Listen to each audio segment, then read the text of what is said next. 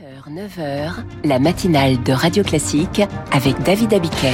Et avec Charles Bonner pour le journal de 7h30. Avec à la une ce matin, après l'adoption de la loi immigration, la majorité divisée, la droite victorieuse et la gauche désemparée.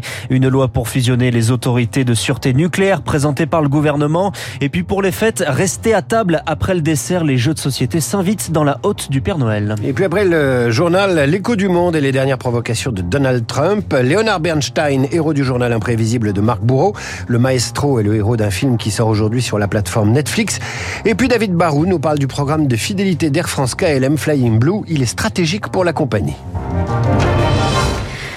Mais avant ça, commençons par cette nouvelle campagne de sensibilisation contre les violences faites aux soignants. Avec un slogan, il faut être malade pour s'en prendre à des professionnels de santé. Des affiches que vous allez voir dans les cabinets médicaux notamment, car 65 soignants sont victimes de violences physiques ou verbales tous les jours à Naïo. Le week-end dernier, Pierre est victime d'une agression verbale. Alors qu'il est seul à son cabinet pour assurer une garde en kinésithérapie respiratoire, un homme entre en hurlant pour faire examiner son bébé de 8 mois. Quand je lui ai expliqué qu'il n'y avait pas lieu de faire de la kinésithérapie respiratoire, il m'a tout de suite hurlé dessus. Tu vas faire euh, la kinésithérapie des poumons. De tutoiement, un peu de remise en cause en permanence de mes compétences. C'était très agressif, c'était insultant vis-à-vis de moi. Et quand on est allé vers le bureau et que je lui demandais de me remettre sa carte vitale pour faire le dossier euh, de soins et euh, la facturation. Il m'a hurlé dessus. Quand tu t'es pas occupé de mon enfant, tu espères vraiment être payé, va crever. J'étais sidéré. Le mec me disait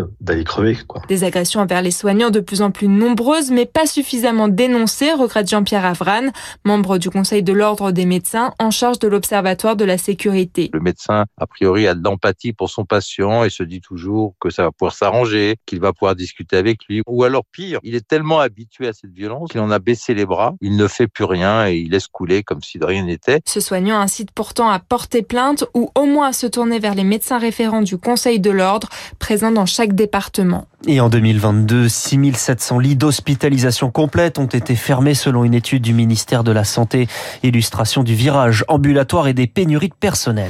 C'est le grand titre de l'actualité de ce matin, l'adoption par l'Assemblée nationale du projet de loi immigration. Un texte éloigné de la version initiale présentée par le gouvernement. La loi adoptée hier prévoit des restrictions pour certaines allocations, le retour du délit de séjour irrégulier, également la fin de l'automaticité du droit du sol et le durcissement du regroupement familial. Dans la soirée, 20 députés Renaissance ont voté contre, 17 se sont abstenus, 5 votes contre au Modem et 2 à Horizon. Le ministre de la Santé Aurélien Rousseau, par le passé également directeur de cabinet d'Elisabeth Borne, a présenté sa démission. Lauriane Tout-le-Monde, la majorité est donc ce matin fracturée. Jusqu'au bout, elle a espéré que le président de la République retire le texte. Nadia Hay, ancienne ministre et députée Renaissance, a voté contre le projet de loi immigration, comme 27 de ses collègues dans la majorité. Avec les abstentions, un député sur quatre n'a pas soutenu le texte dans le camp présidentiel. Peu avant le vote, visiblement très ému, Nadia Hay parle de la sidération dans son groupe. Cette cadre de la majorité se dit loyale. Je veux bien tout accepter, mais à un moment, il y a des limites, lance-t-elle. Moi, fille d'immigrés, me rendre compte que mes parents pourraient être montrés du doigt aujourd'hui, ça me fait du mal. Comme elle, d'autres voix qui pèsent dans la Macronie, des marcheurs de la première heure se sont opposés au texte. C'est un nom ferme pour le président de la commission des lois, Sacha Houlier, l'abstention pour le président du groupe Modem, Jean-Paul Mattei. Ça laissera des traces, commente un responsable du parti Horizon. Impossible de faire comme si de rien n'était, dit-il. La majorité veut un changement l'aile droite du camp présidentiel qui a le regard tourné vers un possible remaniement. Emmanuel Macron doit s'exprimer aujourd'hui. Il sera ce soir l'invité de l'émission 7 à vous sur France 5. Il va également saisir le Conseil constitutionnel puisque certaines mesures ne sont pas conformes. Gérard, Gérald Darmanin l'a reconnu hier au Sénat. Alors entre les cris de victoire de la droite LR qui a largement influencé ce texte et le RN qui voit certaines de ces mesures dans un texte voté par la majorité, la gauche semble désemparée. À l'origine de la motion de rejet, sur un texte qui était moins strict et qui attend donc désormais beaucoup du Conseil constitutionnel. Arthur Delaporte est député socialiste. Vous vous rendez compte là où on en est? On est sur un président de la République qui accepte un deal ignoble et qui derrière, les yeux bandés, dit au Conseil constitutionnel de le protéger de son irresponsabilité. Nous allons saisir le Conseil constitutionnel et nous le saisirons euh, également sur la base de tous ces reniements. Mais nous avons aussi espoir sur une censure intégrale du texte. C'est possible, c'est déjà arrivé.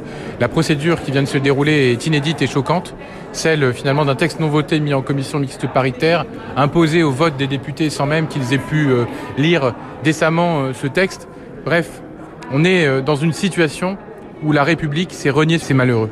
Et ce matin, un conseil des ministres a lieu.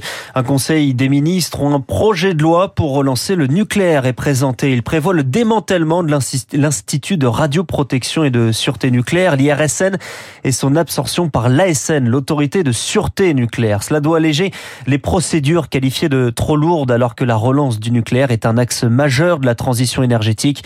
Pour autant, cette fusion des autorités suscite des interrogations. Julie Droit. Depuis l'annonce du projet de loi, les salariés de l'Institut de radioprotection font part de leurs doutes. La future autorité s'occupera du nucléaire civil, tandis que le nucléaire militaire sera transféré au ministère de la Défense avec le risque de procédures de surveillance différentes, explique le représentant CGT Philippe Bourrachaud. On sait très bien que ces conventions vont mettre de la lourdeur et vont avoir tendance, euh, puisque les délais seront respectés, à faire en sorte que certains dossiers euh, puissent être vus plus rapidement. Donc avec évidemment pour nous un risque d'amoindrir euh, la sûreté nucléaire en France. Le gouvernement promet au contraire plus de fluidité, mais là aussi, les syndicats mettent en garde. Qui dit fluidité dit une volonté d'aller plus vite, et qui dit aller plus vite dit aussi prendre le risque de voir moins de choses, de faire une recherche moins approfondie. Le risque, c'est de tirer vers le bas plus que vers le haut. Pour la chercheuse Emmanuelle Galichet, ça sera justement à l'IRSN et l'ASN de proposer une nouvelle organisation pour que la sûreté reste optimale, mais il faudra embaucher. Ils sont trop peu aujourd'hui pour permettre une fluidification et une réorganisation euh, correcte pour pouvoir étudier tous les nouveaux projets. Le projet de loi sur la gouvernance de la sûreté nucléaire sera débattu au Parlement à partir du mois de février 2024. À l'étranger, les discussions sur une trêve sont relancées à Gaza. Le leader du Hamas, Ismaël Haniyeh, se rend aujourd'hui en Égypte pour évoquer un cessez-le-feu avec le chef du renseignement.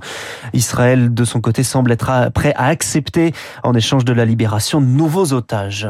Pour Noël, les jeux de société sont à la mode. Il y a les incontournables et les nouveautés. Dans la première catégorie, le Monopoly, les échecs, le Cluedo et des choses plus récentes comme Codenames, des jeux très présents sur la liste des cadeaux pour Noël. C'est le reportage de Servane de Pastre dans un magasin, dans le magasin Robin des Jeux à Paris.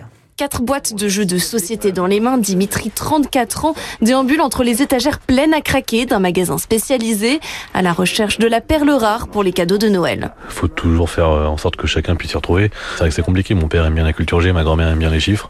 Déjà là, on est... on a du réconcilier, mais on va essayer de trouver quelque chose qui va plaire à tout le monde. Des jeux pour tous, c'est l'une des grandes évolutions de ces dernières années. Robin Tribouillard est ludicaire, il est responsable du magasin. Il y a ne serait-ce que 20 ou 30 ans, le jeu de l'adulte, ça n'existait pas. Il y avait les casinos, mais c'est quelque chose de très atypique. Et petit à petit, avec les générations qu'on jouait aux jeux vidéo et qu'on continuait à y jouer, mine de rien, en devenant adulte, le jeu de l'adulte est devenu une norme et du coup le jeu de société s'est trouvé une place. D'où l'émergence et le succès des jeux pour deux, à jouer en couple notamment, au détriment de jeux plus traditionnels. Tout ce qui est Monopoly, Risque, euh, Trivial Poursuite, bizarrement, nous les demande de moins en moins, alors que jusqu'à maintenant, c'était euh, les valeurs sûres euh, de base. Les gens vont plus chercher des nouveautés, des jeux qui viennent de sortir. Le jeu de demain, un jeu rapide, un jeu simple, un jeu pour tout le monde, prédit Robin Tribouillard. Le reportage de Servane de Passe. Et Charles, rendez-vous directement sur la case rappel des titres à 8h30. Dans un instant, l'écho du monde. Trump s'échauffe pour les investitures républicaines, mais la Cour suprême du Colorado compte bien l'en empêcher. Radio Classique, 7h40.